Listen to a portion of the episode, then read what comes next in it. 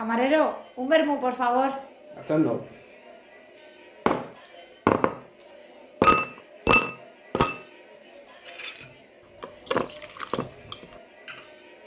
Ahí tiene.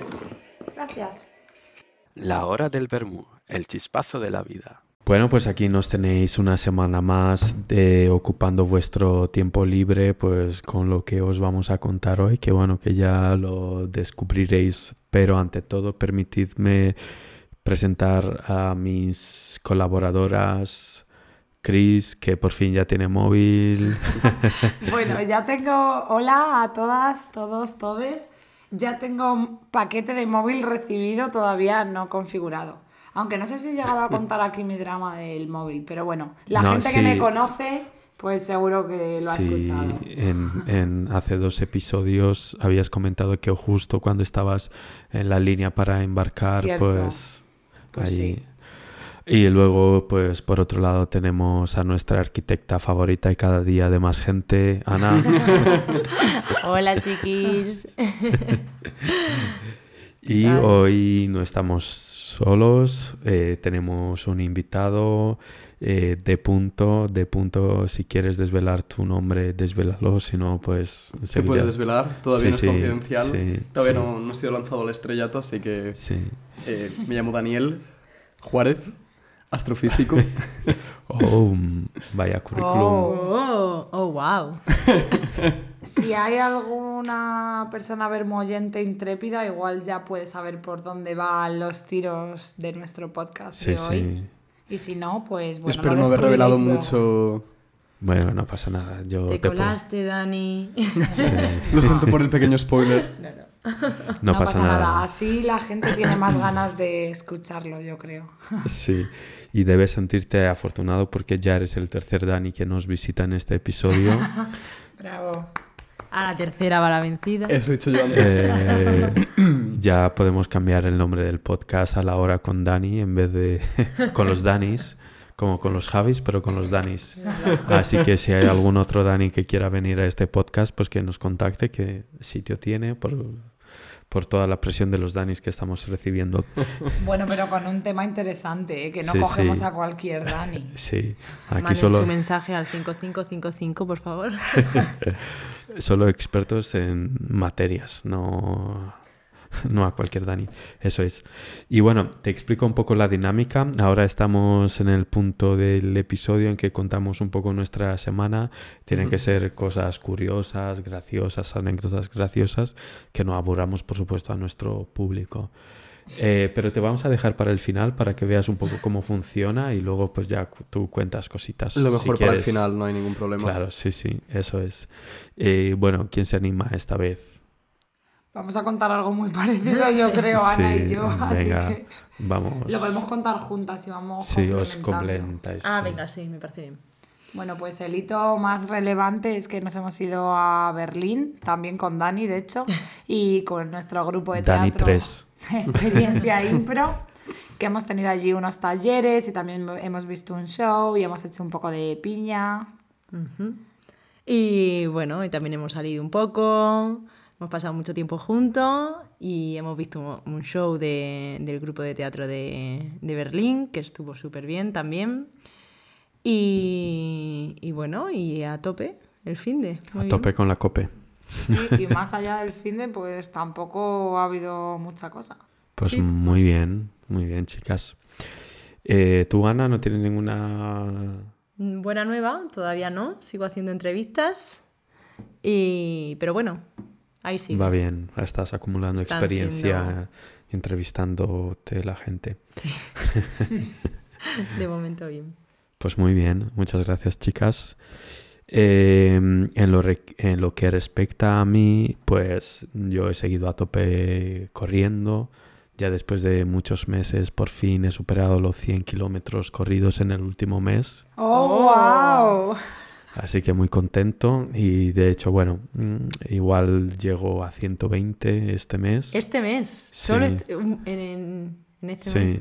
en En el este mes, mes que- noviembre, dices. Sí, el que, porque lo estamos grabando con un poquito de, Desfase. Sí, y así que muy contento. Por otro lado, eh, me he comprado unos cascos de conducción ósea, Wow.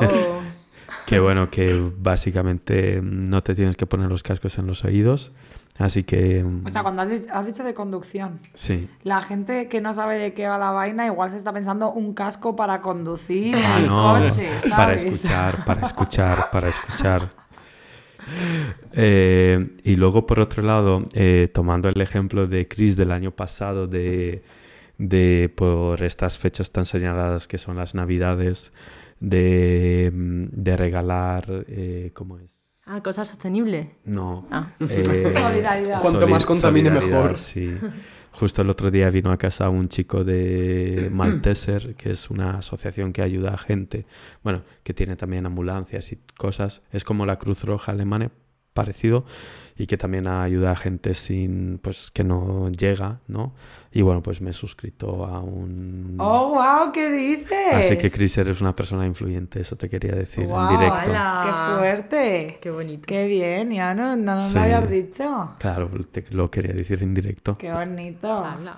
Bueno, me alegro Y- mucho. Siempre y hay que dar está. solidaridad, especialmente en momentos en los que sentimos que tenemos excesos de algunas cosas Eso y que hay es. otra gente que necesita más, ya Eso sea es. lo que sea, no necesariamente dinero, pero otro tipo de ayuda. Eso es. Muchas gracias, Chris.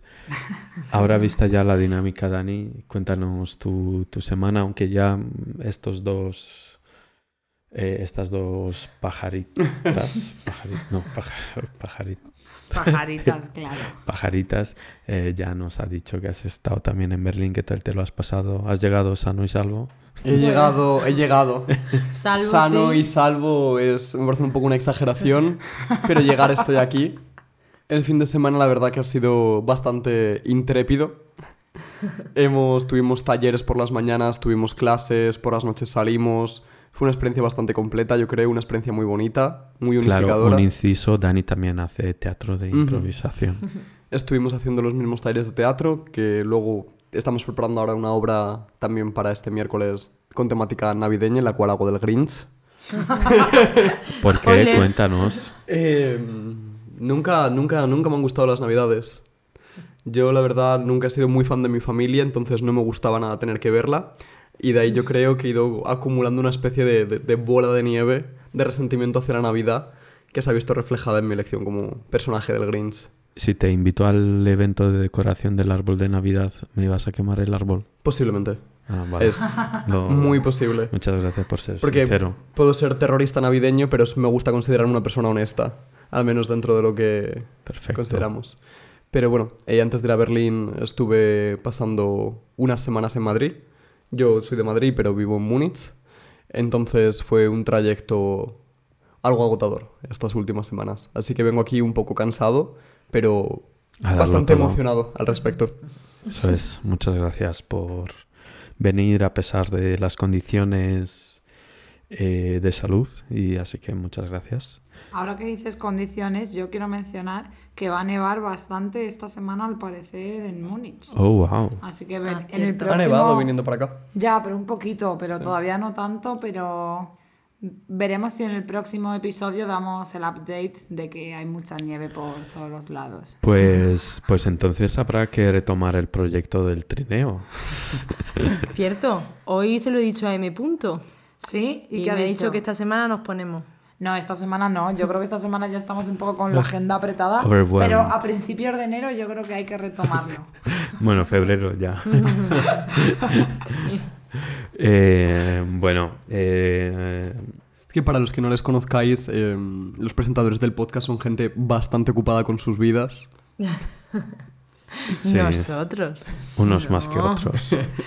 Por eso tenemos este podcast, para vernos entre los tres, tener un rato de, uy, qué bien, simplemente estamos tomando un vermo tranquilamente para hablar con nuestros amigos.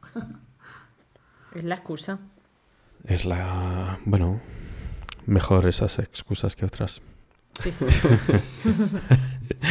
Bueno, eh, y ya como es habitual en esta tercera temporada, tenemos otro audio de Jesús que lo vamos a escuchar y luego lo vamos a comentar brevemente, ¿vale?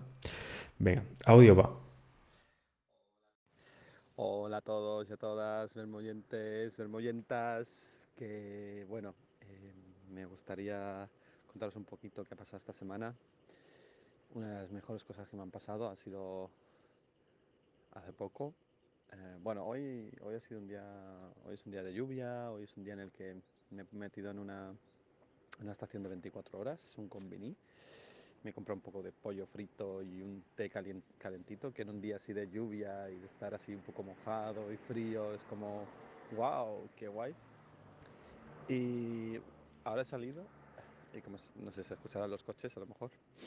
Y nada, que, ¿qué es lo que me ha pasado esta semana?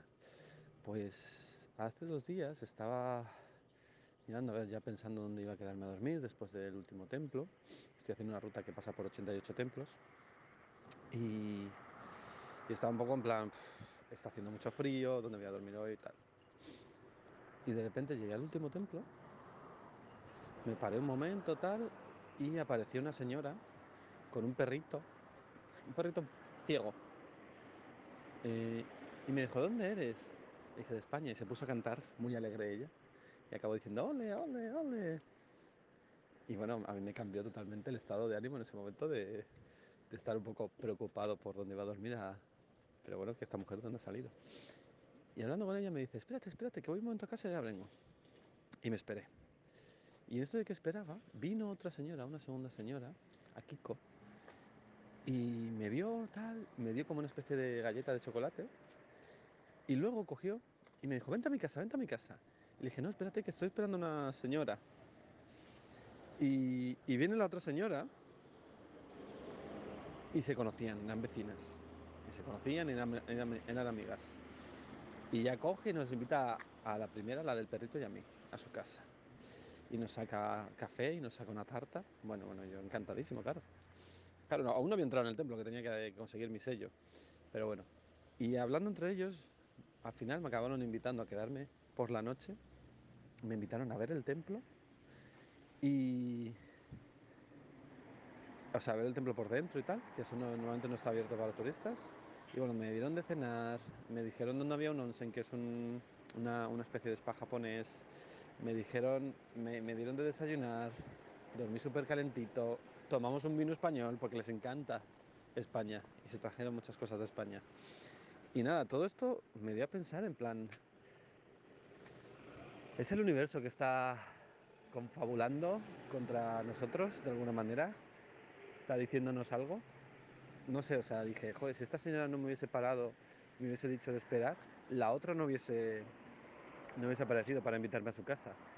Y, y sé que es, que es un poco, que no tiene sentido, pero a veces digo, joder, qué de coincidencias. Parece que hay algo manejando los hilos. Con eso os dejo. Eh, un besazo muy grande a todos y nada, ya os seguiré contando mis aventuras, que por cierto, ya he sacado el podcast eh, Adventure Time, ahí lo tenéis, eh, lo empezaré a promocionar por mis redes, pero ya podéis escucharlo, dos capitulazos. Bueno, ¡Hala! por fin ha sacado su podcast. fin. Yo ya pensaba que en esta te- yo ya pensaba que en esta temporada todavía no íbamos a ver el podcast de Jesús publicado, así que muy bien. ¡Qué fuerte! ¡Qué Sí, guay! sí. Bueno, hay unos episodios que dependen de mí porque los tengo que editar. Así Oh. que yo lo puedo retrasar. Hay unos, veremos cuántos Tres. son unos. Tres, De momento. Pero ya hay tres publicados. dos. Ah, dos, dos. publicados. sí. Eh, muchas gracias Jesús, se me ha olvidado darte las gracias por este audio. Y enhorabuena por el podcast. Sí. Sí, y- Vaya experiencia. Eh, bueno, eh, ahora ya sí que vamos a movernos al tema principal de hoy, que tal como se, como ha dicho Dani, Dani es eh, ha estudiado astrofísica, así que como experto en la materia, pues vamos a hablar de hoy del universo. Y es que hace ya un año y poco se ha publicado una imagen que dio la vuelta al mundo. Esa imagen, pues, eh, es la primera fotografía de, de un agujero negro. A ver. Una persona se acaba de enterar. Ana, Que el año pasado justo estaba de vacaciones en esa fecha. Me estoy haciendo la sorprendida para darle emoción. Ese día no fue a Clase. ¿Cómo va? Clases de improvisación. Pues. Claro. Y bueno, eh, Dani, ya que como experto en la materia, cuéntanos por qué fue un hito esa imagen. Bueno, eh, esa imagen es increíble a muchos niveles. Hasta ese punto se entendía y se aceptaba la idea de un agujero negro como algo real, pero nunca había sido observado empíricamente. Y mm, si no tienes una comprobación empírica, tu teoría no sirve de mucho. De forma que poder ratificarlo, poder validarlo, viéndolo con tus propios ojos, creo que ayuda mucho a la comunidad científica y también al público general a entender por qué se hacen estas cosas, eh, por qué son importantes, porque hay que invertir en ciencia, en investigación, para poder entender cosas más allá de, de nuestras nociones básicas. Entonces, a nivel científico y a nivel social creo que fue un evento muy importante, pero también es cierto que fue un desafío muy grande. Eh, por lo general, los agujeros negros masivos, como el que se ha fotografiado o como el que hay en el centro de nuestra galaxia, que se llama Sagitario, porque está en la dirección de la constelación de Sagitario, son objetos que se encuentran, como justo como decía, en los centros de las galaxias. Los centros de las galaxias son lugares extremadamente densos. Están colapsados por estrellas y por lo tanto te bloquean la vista. Entonces, para poder hacer esta fotografía se necesitó hacer un análisis muy detallado del tipo de estrellas que había cerca de este agujero negro para saber eh, su emisión, la luz que emitían, la información que transmitían y poder, por así decirlo, eliminar la información de las estrellas circundantes y poder eh, ver lo que había en el interior. Lo cual es un esfuerzo tecnológico, físico y computacional inmenso para el cual fueron necesarios cientos de horas, cientos de trabajadores y trabajadoras, además de telescopios de todo el mundo. Entonces no solamente supuso un gran paso a nivel de conocimiento científico, sino que también fue una colaboración mundial para un gran objetivo. Eh, si no recuerdo mal, eh, fueron, digamos, varios centros de investigación que más o menos llegaron a la misma fotografía, cada uno trabajando de manera independiente, o sea, todos con los mismos datos, y al final como que los centros de investigación acabaron con imágenes parecidas. Correcto, y eso es un poco lo ideal, por así decirlo. Si cada uno hubiera obtenido imágenes diferentes, hubiera sido desastroso. Y entonces, aunque cada uno obtuviera imágenes que estadísticamente son distintas, porque siempre son susceptibles a cierto error, el resultado que obtuvieron fue prácticamente similar en todos los sentidos, lo cual fue una gran confirmación de la teoría de la relatividad de Einstein, de nuestro Einstein, entendimiento aquí somos, ale- Einstein, aquí somos alemanes. de nuestro entendimiento del universo, del espacio-tiempo y del origen del tiempo y del universo en sí. Qué guay, ¿no? Pues bueno, que hayamos llegado a ese logro. Bueno, que hayan llegado a ese logro. Que hayamos, sí, yo. bueno, nosotros Sobre todo como... nosotros desde aquí. Con nuestro telescopio. Sí. Eh, pero, eh, a bueno, a raíz de esta noticia yo creo que podemos explicar, o más bien puedes explicar, eh, qué es un agujero negro, ¿no? Pues para. Pues para explicar un poco el agujero negro creo que es necesario primero hablar un poco de la teoría de la relatividad general de, de Einstein. de Einstein. Y una de las cosas que comenta es que cualquier objeto con masa, todos nosotras, nosotras, los planetas, las estrellas, curvan el espacio-tiempo eh, en torno a, a los objetos masivos. Cuanto más masivo sea el objeto, más se curva el espacio alrededor. Y estas fuerzas son lo que genera, por así decirlo, la atracción. La gravedad en sí no es como se nos cuenta en el colegio de algo que te tira para abajo, es la curvatura del espacio-tiempo que moldea en torno a los objetos masivos. Por ejemplo, las personas tenemos muy poca masa, entonces la curvatura del espacio-tiempo a nuestro alrededor es muy ligera, pero en objetos increíblemente pesados como galaxias, cúmulos de galaxias o agujeros negros, la curvatura del universo y del espacio-tiempo es inmensa. Incluso en objetos como el Sol, esta curvatura se puede ver aparente en las órbitas de Mercurio.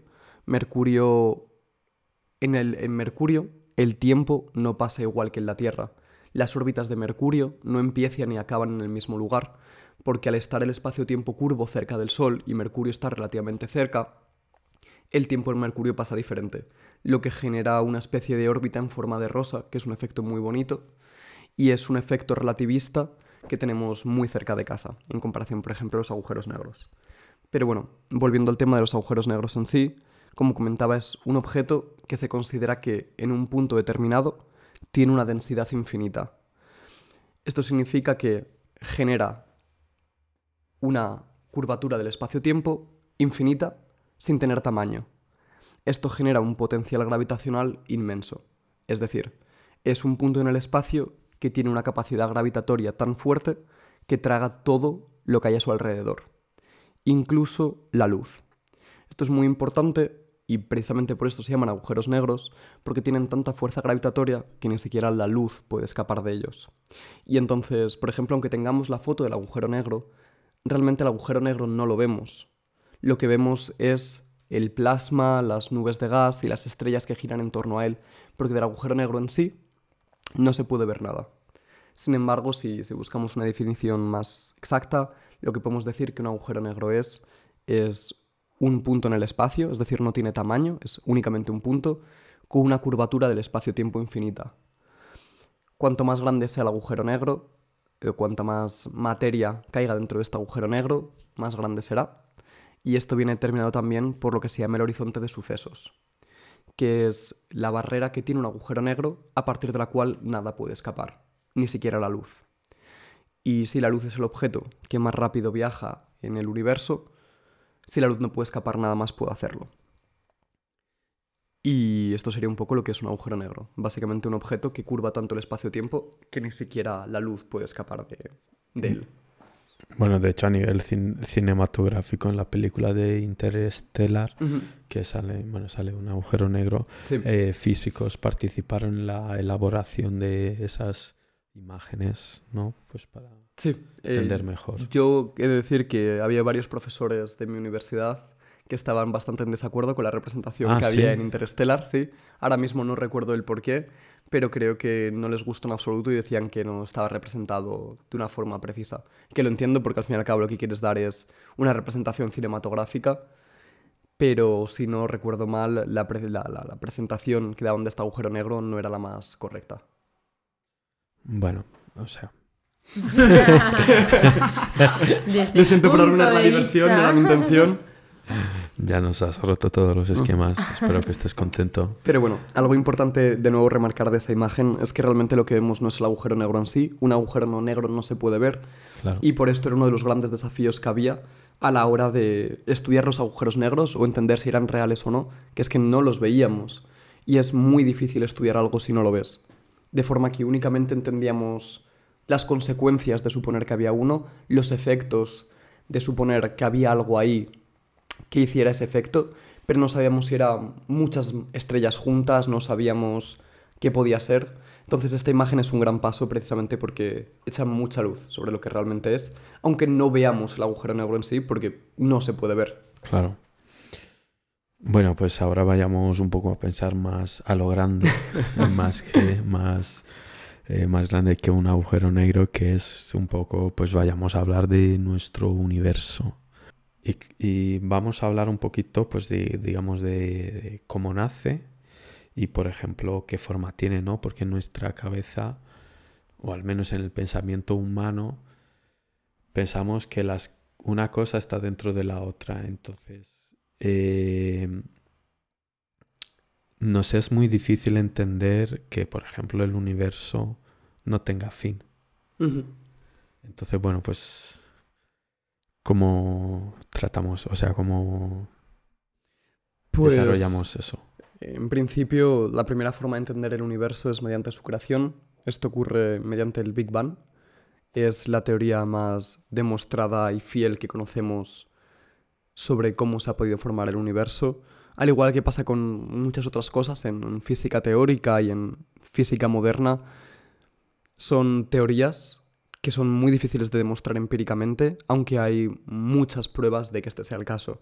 Entonces, nuestra teoría más actual y más confirmada es el Big Bang, pero eso no cambia que quizás dentro de muchos años, con una tecnología muy nueva y un entendimiento de la física diferente, nuestro concepto del Big Bang pueda cambiar o pueda ser susceptible a ciertas modificaciones, como pasa con el descubrimiento de la física cuántica o de la relatividad general. Pero si pensamos que el Big Bang es, en efecto, cómo comienza el universo, es importante pensar en que no es un solo punto desde donde nace todo, sino que todo aparece en todos los sitios. El universo no tiene un centro, el universo no tiene una posición privilegiada. No es como que antes hubiera un espacio y en un punto determinado de repente apareciera todo, sino que antes no había nada. Ni siquiera se puede concebir lo que había antes porque con el Big Bang comienza el tiempo. Entonces, la pregunta de antes del Big Bang carece de sentido porque el tiempo surge con el Big Bang en sí. Y para entenderlo es importante entender que no nace en un centro, no hay un punto en concreto, sino que todo el espacio de repente pasa a existir en todos los sitios al mismo tiempo. Este universo luego se expande muchísimo durante el Big Bang, sufre un gran, una gran inflación, como la economía, y a pesar de nacer en todos los puntos al mismo tiempo, después, pues eso, se expande muchísimo. Y esa expansión a día de hoy, por ejemplo, sigue ocurriendo. Así es como en principio entendemos que nace el universo, pero su forma y el cómo está estructurado es un tema que a día de hoy es muy candente en los círculos de, de, cosmología, de física moderna y de astrofísica, porque es un tema que afecta mucho a nuestra realidad y a cómo la concibimos. Hay dos formas de pensar en, la forma del universo y una es local, es decir, qué forma, cómo se distribuyen las galaxias, cómo se distribuyen las estrellas. Y mm, sobre ello se puede considerar que en general, en todas las direcciones que mires, en todas las direcciones a las que vayas, vas a encontrar algo. No está bien establecido el límite del universo, no se sabe claramente que sea infinito o si es infinito qué tipo de infinitos, porque hay muchos tipos de infinitos, pero sí tenemos el entendimiento de que independientemente de donde mires, siempre vas a encontrarte con algo. No solamente vas a encontrarte con algo, sino que si te alejas mucho, todo es muy parecido. Eh, la propiedad, una de las principales propiedades cosmológicas del universo es que el universo es homogéneo e isotrópico. Eso implica que da igual donde estés, que si miras en todas las direcciones vas a ver lo mismo. Es decir, que si desde la Tierra cogemos un telescopio y miramos en 360 grados, vamos a ver algo muy similar así nos vamos a la galaxia de Andrómeda y miramos en 360 grados. El universo es muy parecido independientemente de dónde estás. Sin embargo, puede tener diferentes tipos de estructuras a nivel de la curvatura del espacio-tiempo, lo que hablábamos un poco antes, que todos los objetos materiales deforman el espacio-tiempo. Y este espacio-tiempo define cómo viaja la luz, cómo se construyen las grandes estructuras como estrellas, galaxias, materia oscura, energía oscura, y hay tres principales teorías. Una es que el universo sea cerrado, es decir, que sea esférico.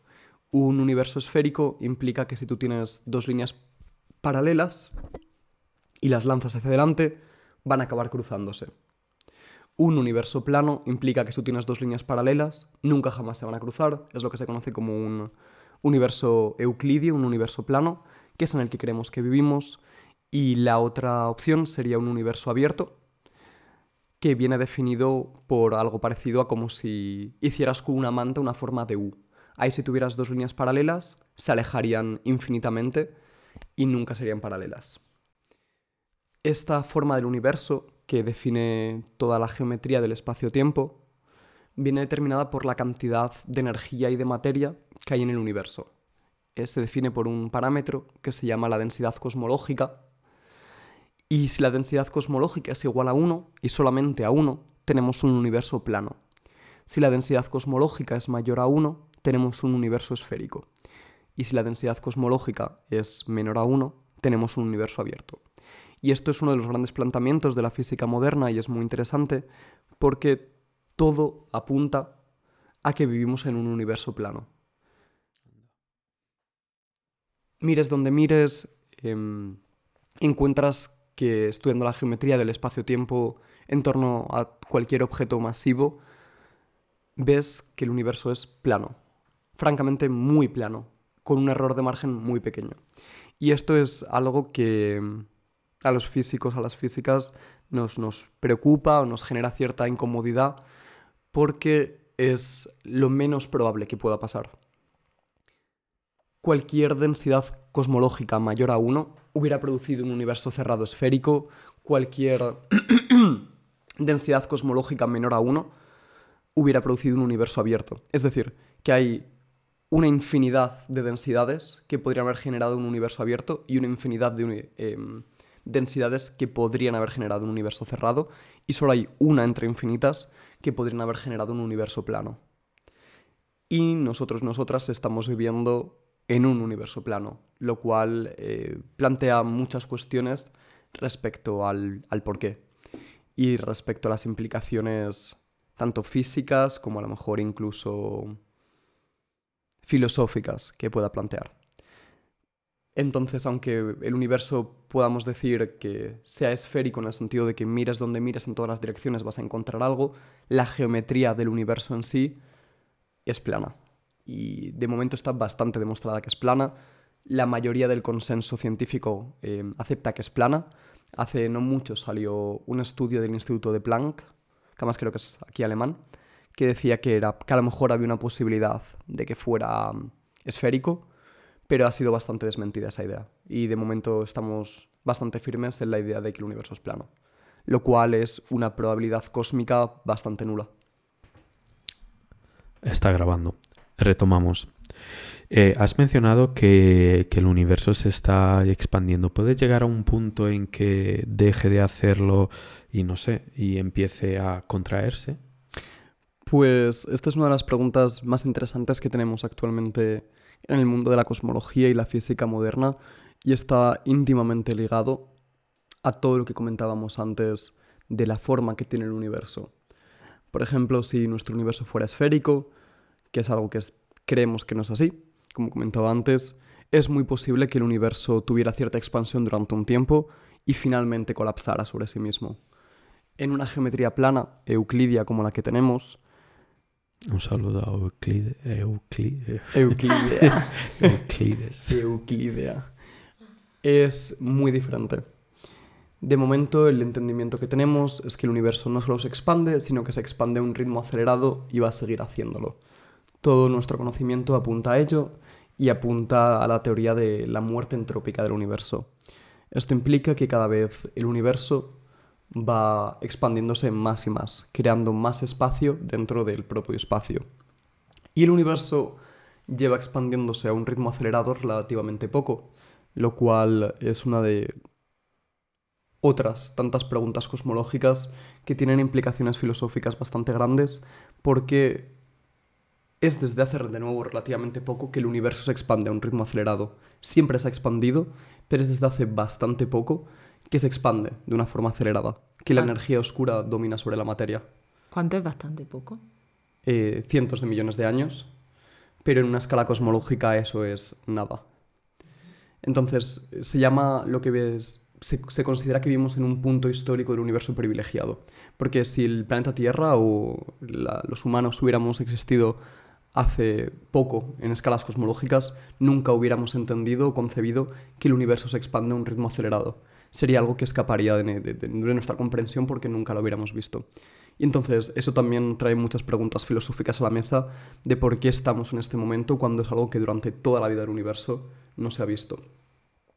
Pero volviendo a la muerte entrópica del universo, poco a poco se va creando espacio dentro del propio espacio, cada vez más, a un ritmo acelerado, y como lleva relativamente poco expandiéndose, lo que ocurre es que las fuerzas que mantienen todo junto, como la fuerza gravitacional que nos une a la Tierra, la Tierra al Sol y así sucesivamente, los campos eléctricos y magnéticos, o las fuerzas fuertes que atraen a los neutrones y los protones y los mantienen dentro de átomos, son lo suficientemente fuertes para resistir la expansión del universo. Sin embargo, el universo cada vez va expandiéndose más y más, con mayor intensidad, con mayor fuerza, de una forma acelerada. Y se cree que va a llegar un punto en el que esta, esta expansión del universo va a ser tan grande que va a poder romper estas fuerzas fundamentales como la gravedad, separándonos de los planetas, separando las propias estrellas, partiendo los planetas en sí hasta el punto de separar los propios átomos. Cuando esto ocurra, esto implica teóricamente la muerte del universo porque ya no va a haber nada más que los elementos más básicos del universo separados y esparcidos de forma que nunca va a poder existir nada más que, que este vacío teórico.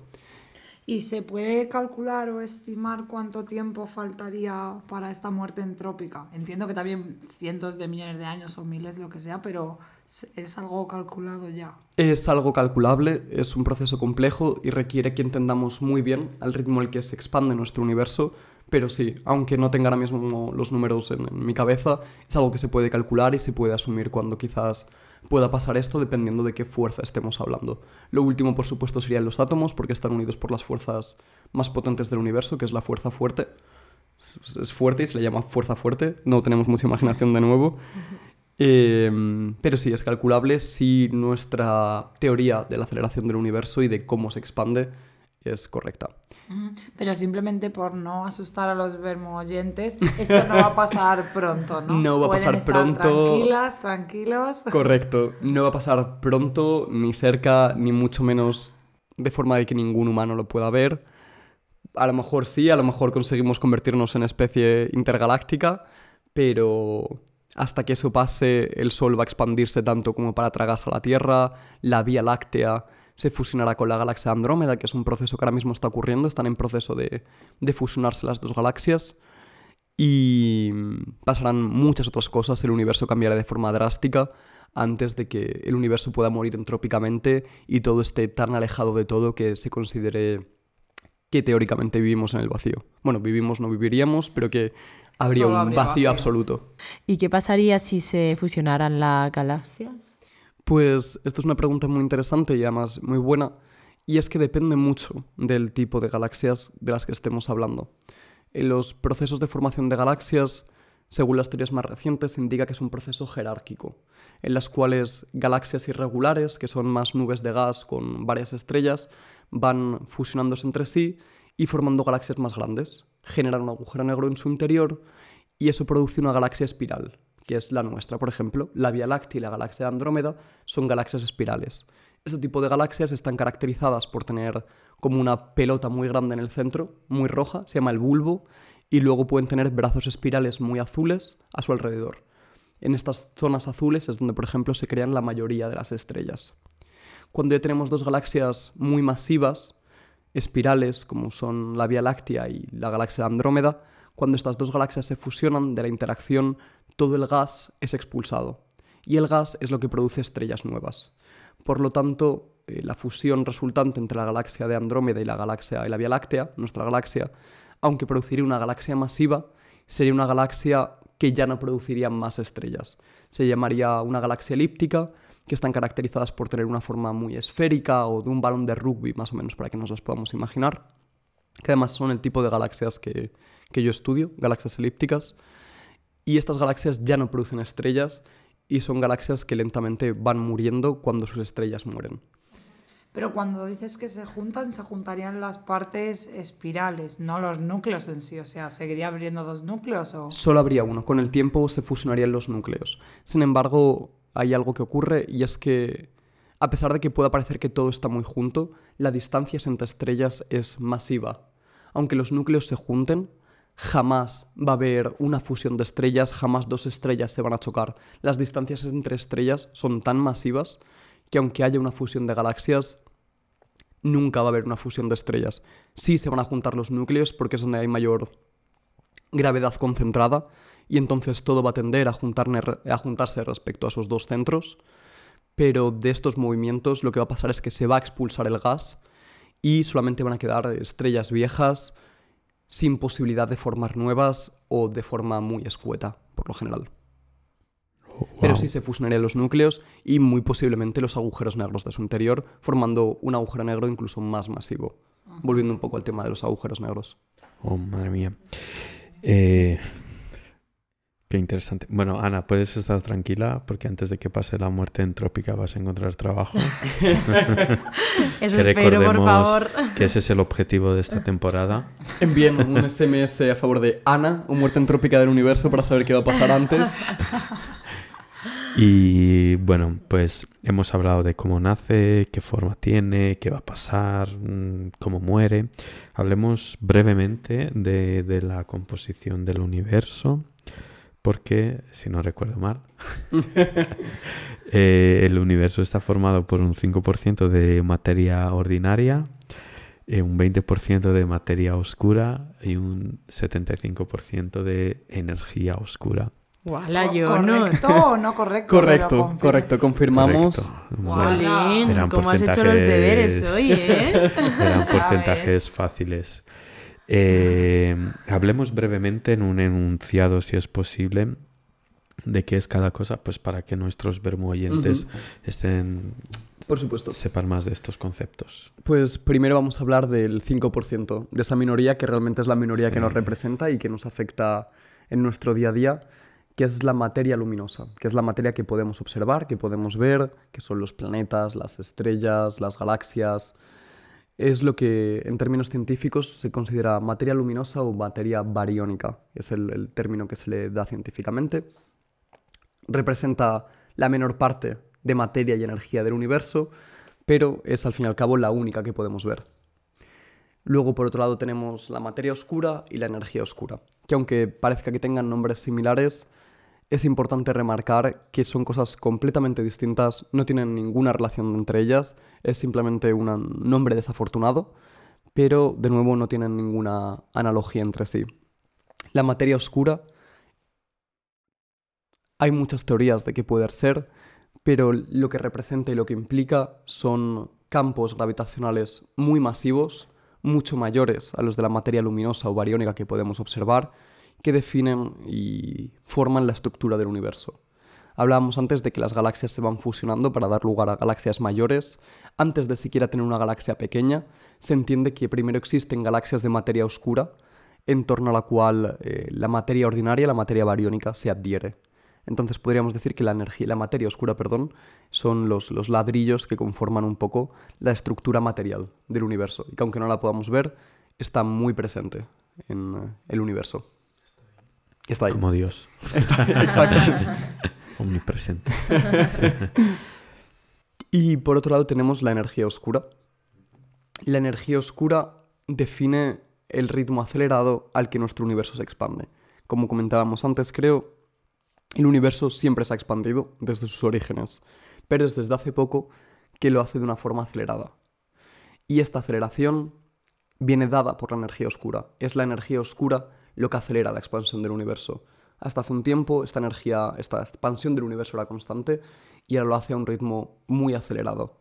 Y esta aceleración o este aumento en la expansión del universo viene dado por la energía oscura, que representa la mayor parte de la energía del universo. Y según la teoría de la relatividad de Einstein, con el E es igual a al Einstein. cuadrado, Einstein, la materia se transforma en energía, entonces podemos compararlas y vemos que la, la gran parte de nuestro universo está conformada por, por energía oscura y por la propia expansión del universo. Bueno, pues aclarados esos conceptos. eh, y ya por último vamos a tocar brevemente otro, otro tema así, digamos, de la física moderna. Y es que en- en- a lo largo de tu parlamento pues hemos hablado de materia y partícula, pero también existe las, la antimateria y las antipartículas. Correcto. ¿Qué es? ¿Qué son? ¿Con qué? Pues la antimateria es algo muy particular. Básicamente, todo en nuestro universo está conforme por átomos, según lo que entendemos, y los átomos tienen una carga asociada eléctrica y un spin, que una forma de explicarlo es, por ejemplo, el orden o la dirección en la que giran. La antimateria son los mismos átomos, pero que todos los números que tienen es al revés. Tienen una carga opuesta, tienen un spin opuesto, tienen un número fermiónico o bosónico, que es lo que define en parte algunas partículas. Por ejemplo, los electrones son fermiones y los fotones son bosones. Pero son al fin y al cabo partículas que tienen eh, propiedades de partículas. Pues la antimateria son estas mismas partículas, pero con todos los números con un menos delante. De forma que cuando una partícula y una antipartícula se juntan, se aniquilan instantáneamente. Esto es muy importante porque en el vacío constantemente se está creando materia y antimateria. Esto, por ejemplo, pasa sobre todo en zonas de muy alta energía como los agujeros negros y es de donde procede la radiación de Hawkins. Porque cuando por lo general en el universo se crea materia y antimateria, automáticamente se aniquilan. Se crea materia, se crea antimateria en el mismo sitio y como tienen cargas opuestas, desaparecen. Se conserva la energía del universo. Es como magia. Sin embargo, si esto pasa en el horizonte de sucesos, una de estas partículas o antipartículas cae dentro del agujero negro y la otra cae fuera. Entonces detectamos radiación proveniente de los agujeros negros, que es lo que se llama radiación Hawkins, que es por este efecto. Sin embargo, eh, la teoría de la antimateria es muy particular y es otra de las grandes preguntas cosmológicas a día de hoy. Y es que cuando, como comentaba justo ahora, siempre que se crea materia, también se crea antimateria. La energía se conserva, nunca puedes tener un desequilibrio en energía, entonces si creas materia, también tienes que crear antimateria. Y esto supone muchas preguntas a la hora del Big Bang, porque cuando el Big Bang sucede, debería haber sabido la misma cantidad de materia que de antimateria, y el universo en el que vivimos no debería existir. No debería haber estrellas, no debería haber planetas, no debería haber galaxias, porque en el instante en el que se crea materia, se crea antimateria y se aniquilan entre ellas. Entonces, esta es una de las grandes preguntas de la cosmología moderna, que es esta mm, eh, esta desigualdad entre la cantidad de materia y antimateria del universo. Se considera que hubo pequeñas fluctuaciones cuánticas en el momento exacto del Big Bang que hizo que hubiera una pequeña cantidad más de materia que de antimateria, que es lo que conforma el, el universo actual. Pero en principio, cuando el universo se crea, había muchísima más materia, simplemente que fue aniquilada por la antimateria que también se creó. Pero sigue siendo un gran misterio el por qué nuestro universo existe cuando tendría que haber sido aniquilado nada más nacer, por el par de materia-antimateria. Bueno, eh, podemos entonces concluir que los polos que se aniquilan. un poco sí. Así que tened cuidado buscando por ahí parejitas y así acabando en un tono gracioso. Desde la hora del Mermú queremos fomentar las relaciones sanas. Sí, Y no aniquiladas. sí, a ver si... Eh, bueno, eh, pues tenemos un jueguito por ahí que... Muy rápido. Ana, que es la ludópata del, del equipo, ha traído otro juego. He traído una especie de adaptación a cifras y letras. Oh, wow. Pero con constelaciones. Cuéntanos, Ana, el juego ese cifras y letras galáctico. Efectivamente. Pues yo voy a decir eh, una serie de letras y Vale. vosotros vais a tener que, que escribir la constelación. Constelación. Const- constelación, sí. Pero si yo no me sé constelaciones. Yo, Bueno, chiquis. Bueno, pues que imaginación. Te los Avergonzado, po- me sé muy pocas. ¿Te sabían los porcentajes de la composición del universo? Es que yo soy más de números. Bueno, también vamos a jugar a números. ¿Y No qué me vas a poner? ¿Y cuántas estrellas tiene la constelación tal? Vaya, yo no. Efectivamente. Pero ya estamos con letras. ¿eh? Bueno, yo, empezamos con letras. yo ya digo que voy a perder. No te creas, ¿eh? yo tampoco No. soy un contrincante ganar. fuerte. Pues entonces ha ganado fáciles. Chris. Le he dicho a Ana que busque fácil. Son muy fáciles. Sé dos. Vale, venga, pues empezamos con la M, la O, la la R, la N, la D, la A, la D, la E y la A. ¿Cuánto tiempo queréis? Eh, a mí me gustaría que alguien me explicara cómo funciona este juego, Yo porque la la tengo verdad que ya no- en cualquier Yo caso. también la tengo ya. fácil. Esta es muy Ah, tienes, que, fácil. tienes que juntar letras para hacer una palabra, ¿no? Sí, Tienes- claro. Vale, vale, vale. sí. Entonces, Esta es súper fácil para empezar. Venga, Venga, 30 muy segundos. fácil. 30 segundos. Bueno, si ya la tenéis todos, pues se Sí. corta ya. Pero damos 30 segundos para que lo hagas ver muy Claro, bien, eso es. Ah, ok. Que estás el momento Somos que yo inclusivos. pone la musiquita. Diez. Claro. tin, tin, tin, tin, Siete, tin, tin, 6, tin, tin. 5, 4, Yo estoy haciendo hasta Tres, dibujitos, me sobra 2, 1. Ok. ¿Cuál es? Andrómeda. ¡Wow!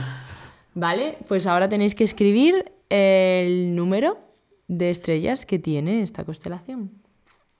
Oh, vaya, no es tan fácil como parece, ¿no? Número de estrellas. Ajá. O de sistema solar. ¿Se le da el punto al que esté más cerca? O si no aciertas, no vale. Se le da el punto al que esté más cerca, si gana el que esté más cerca. El precio justo. La patata caliente.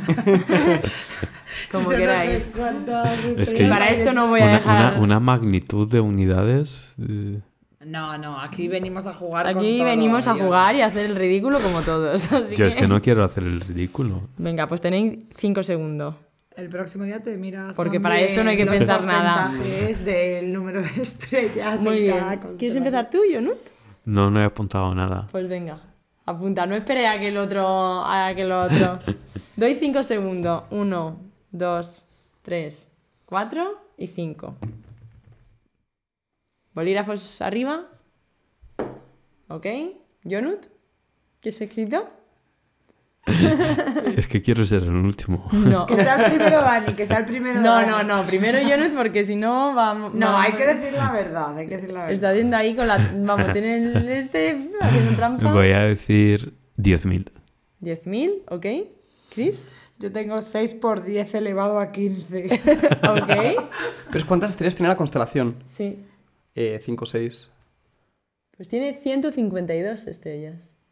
150. Pues entre vuestra aproximación y la mía, yo Creo me quedo que- cerca. sí. Chris ha ido por los cerros de Búveda, pero de Andrómeda.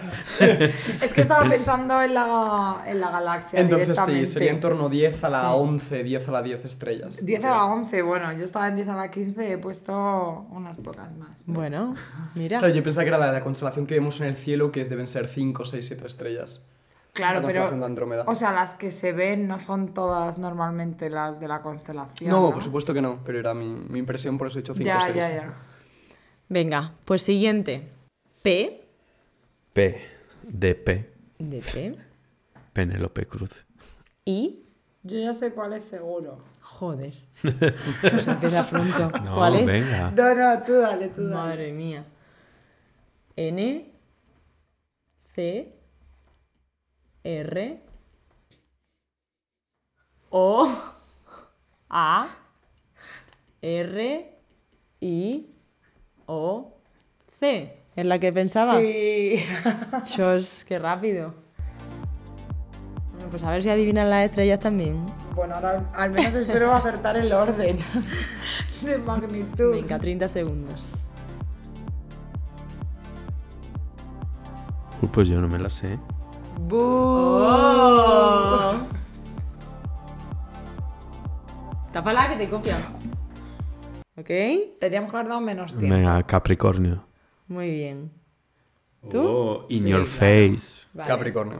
Ok, y ahora 5 segundos para que escribáis las estrellas que tienen. Pero de nuevo, cuando hablamos de las estrellas que tiene, las que se ven en el cielo. No, todas las estrellas que tienen. Según Wikipedia. Las culpas a ella. Yo voy a hacer mi misma asunción de antes. Y si está bien, perfecto. Y si no, pues. Muy bien, porque así sabemos las que se ven y las que tienen. Sabemos las estrellas bariónicas. Jonut, ¿tú ya lo tienes? Yo he puesto un número, sí. Ok, ¿cuántas? 207. Ok. Yo he puesto 96. Yo he puesto 12. Pues son 81. ¡Wey! punto para Chris. Muy bien. Pero bueno, entiendo que se verán 12, ¿no? ¿En el No sé si son 12, pero pon dos arriba, dos abajo. Claro, 12 por el número de letras. No las he contado. Bueno, pues como veo que estáis muy listos, vamos con otra. N. También sé cuál es. Qué lista. Ah, creo que verdad. yo también. ¿Es que tú la has leído o qué? Que no las he Sí, leído, ha hecho Ana, pero te conozco, creo Ha que hecho muy trampas. bien. Y por eso sé lo que Vale. pones. Ha. O.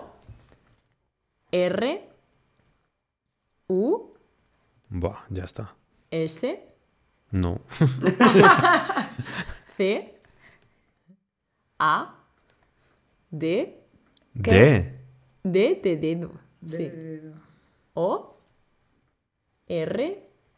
L. E.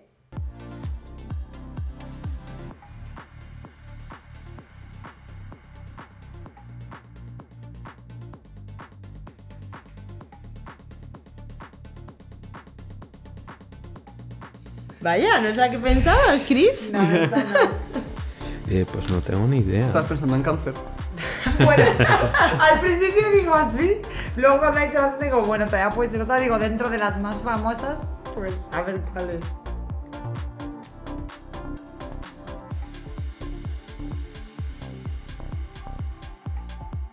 Eh, Pues yo no tengo ni idea. Mm, Voy a ser una persona noble y honesta y decir Da, que no tú tengo tampoco ni la tienes. Chris. Da una pequeña pista. ¿Por qué letra empieza? ¿O por qué Venga, letra, qué letra sí, empieza y qué letra sí. termina? Vale, os doy una pequeña pista. Son tres palabras.